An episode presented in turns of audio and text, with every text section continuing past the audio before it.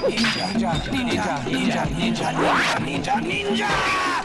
The first martial art to sweep the modern world was Jiu-Jitsu, closely followed by the discipline of karate. Then we were taught to combine the spiritual with the physical by the masters of Kung Fu. And now, the Cannon Group is proud to introduce the practitioner of the oldest and ultimate martial art, the ninja. O ninja é um guerreiro medieval japonês encarregue de matar pessoas, figuras de autoridade, eh, maioritariamente samurais. Todos nós conhecemos os samurais, nem que seja pela filmografia de Akira Kurosawa, que são aqueles samurais para nós ocidentais que representam os verdadeiros guerreiros uh, japoneses. Mas enquanto que um samurai se orienta por um complexo e vinculativo código de ética os ninjas eram eh, carteiros, eram peixeiros, pescadores, corretores de bolsa, amuladores de tesouras, decoradores de interiores, sei lá. Pessoas com profissões perfeitamente banais e insuspeitas, como quando na televisão aparece alguém a dizer quando se descobre que um vizinho assassinou três velhinhas e tinha uma na arca, dizem sempre eu era tão boa pessoa, neste caso era também assim, mas estas boas pessoas dedicavam-se a matar sem escrúpulos, escondidos pelo negrume da noite. Todos vestidos de preto, não é? Como nós conhecemos. O ninja do cinema, que é o ninja que nós temos acesso, tinha só eh, os olhos destapados. Todo o seu corpo, incluindo as próprias armas, eram negras. Daí que nos parece sempre parvo quando aparece um ninja vestido de branco ou de vermelho nestas produções em que se quer diferenciar os bons dos maus. Mas o ninja, para nós, o verdadeiro ninja, era este guerreiro todo negro que se fazia esconder pela lua nova.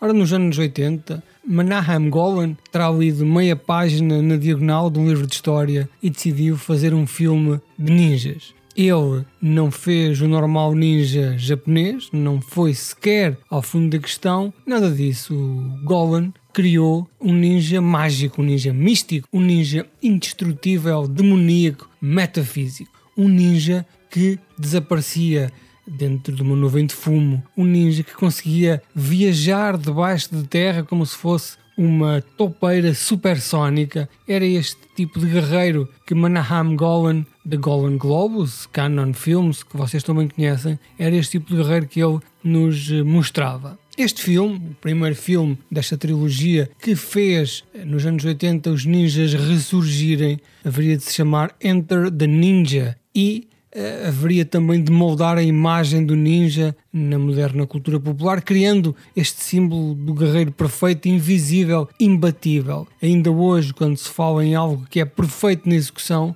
as pessoas dizem é ninja.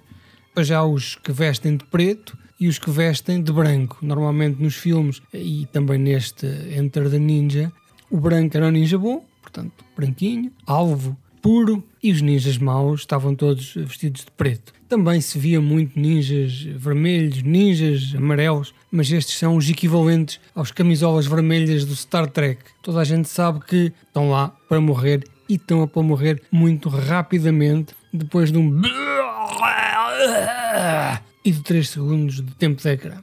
Enter the Ninja era então protagonizado por um improvável Franco Nero, que seria o primeiro filme de ninjas desta trilogia. Franco Nero, para quem não sabe, que é algo extremamente improvável, é também o Django original, daquele filme de 1966, realizado por Sergio Corbucci, que nos mostra aquele cowboy amargurado que transporta um caixão que mais tarde se vai revelar ser algo muito importante para a conclusão deste filme. Ora, Franco Nero, o mítico Django, estava longe de ser para nós um ninja, mas o certo é, é que Marham Golan lá meteu o senhor a protagonizar este filme. Portanto, este foi o tal primeiro. É uma trilogia conceptual, sem continuidade. Ele é ligado apenas porque todos os tomos desta trilogia tem os tais ninjas pós-modernos, metafísicos e sobrenaturais. O segundo seria Revenge of the Ninja e terminaria com o melhor filme de ninjas de todos os tempos, que eu acho já que falei várias vezes, não falei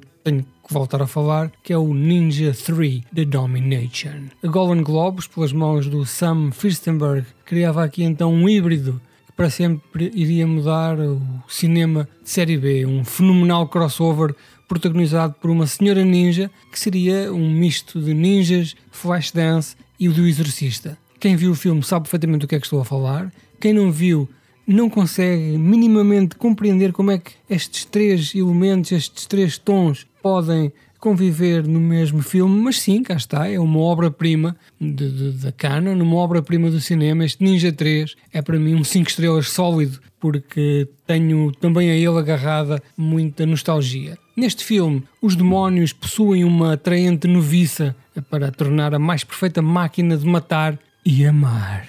O elemento mais importante deste renascer dos ninjas, do ninja moderno, deste ninja metafísico sobrenatural que nós estamos aqui a falar, foi um senhor chamado Shokozugi, um mestre ninja que interpreta praticamente todos os papéis de ninja, seja como protagonista, seja como vilão, seja como um duplo de cara tapada a fazer todas as cenas mais arrojadas de luta. Era também, claro, o coreógrafo. Este senhor, ainda há pouco tempo, há pouco tempo, 10, 15 anos, fez um filme de ninjas que é fenomenal. Depois disso, a Golden Globes misturou mais uma vez os elementos no seu shaker cinematográfico e em 1985 criou o Ninja Americano, American Ninja, que em português teve o nome do regresso do Ninja Americano, que curiosamente é um nome bizarro para uma primeira obra de, uma determinada saga, que na altura ninguém sabia, não é? Era American Ninja. E então tornou-se o primeiro de cinco filmes que retratava as desventuras de ninjas militarizados, motas, perseguições, guerras, lança-granadas, decapitações, dissipações, todo um manancial de carnificina. O primeiro e o segundo são dois filmes colados que seguem a mesma linha. O terceiro continua a ser um American Ninja, um ninja americano, apesar de ter outro ator. O 4 já despista um bocado. E o 5 é daqueles filmes que se pegam e se metem um autocolante depois de estar feito a dizer: epá, olha, este filme vai se chamar Ninja Americano. Apesar dele ser, na verdade, mais Karate Kid do que Ninja Americano, até porque tem o próprio Pat Morita a fazer o pezinho de Ninja Americano. Portanto, esta foi a tal herança dos anos 80 que Canon trouxe este ninja que faz parte da cultura popular da, da geração X e também eh, da, da, geração Z e também de, de alguns mileniais, é este ninja que nós imaginamos, o ninja das nossas piadas, o ninja eh, de, das nossas fantasias. Apesar de, nos anos 70 e início dos anos 80, se terem feito grandes filmes de ninja em Hong Kong, pelos Shaw Brothers e, e, e por aquele cinema de artes marciais.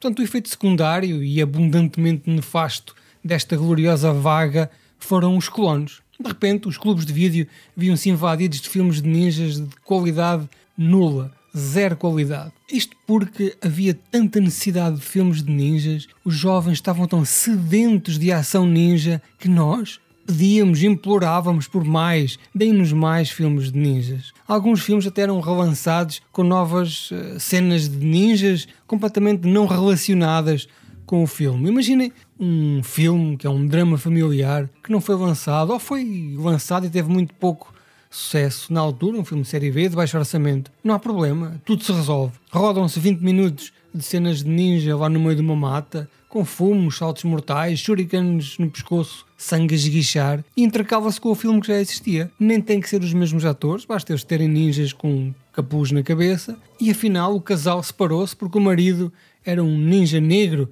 e morreu numa marta perto de casa, não ficou desempregado por ter errado como vendedor de seguros, nem se atirou para baixo de um comboio. Mesmo que mora em Manhattan e a mata seja do outro lado da estrada, o marido original seja um sueco de 1,72m de cabelos louros pelos ombros e a sua versão ninja seja um oriental careca de 1,5m. Filme após filme, lá se empilhando estas desgraças para a nossa angústia. Eu lembro-me ter visto, sei lá, dezenas destes filmes. Cheguei a alugar três no fim de semana, mesmo sabendo que eram horríveis. Havia sempre aquela ínfima esperança de que, por algum acaso do destino, se tivesse encarregue de criar um bom filme, ou por mestria do realizador, ou por um aglomerado de improbabilidades estatísticas. Mas nunca. Eu só esperava que eles não fossem pelo menos horríveis e eles eram sempre péssimos. Foram tempos miseráveis, meus amigos. Espero que vocês nunca tenham que passar por isso. Até que aos poucos nós fomos desistindo e os filmes deixaram de ser distribuídos. Se vocês tiverem paciência, podem procurar no meu blog cinemachunga.net um artigo com este mesmo nome, o Embuste Ninja dos anos 80, e vocês aqui têm dezenas de pósteres, além dos originais, dos tais ninjas americanos. Depois tem o Golden Ninja Warrior, tem o Ninja Turf, tem o Ninja Champion, Ninja Commandment, Ninja Destroyer, Ninja Dragon, Chong Ha He, Ninjas Extreme Weapons, Ninja Hunt, Ninja Terminator, tem o Robo Ninja, Ninja the Protector, Shaolin contra os ninjas, os Super Ninjas, Missão Ninja, The Ninja Showdown, The Ninja Squad,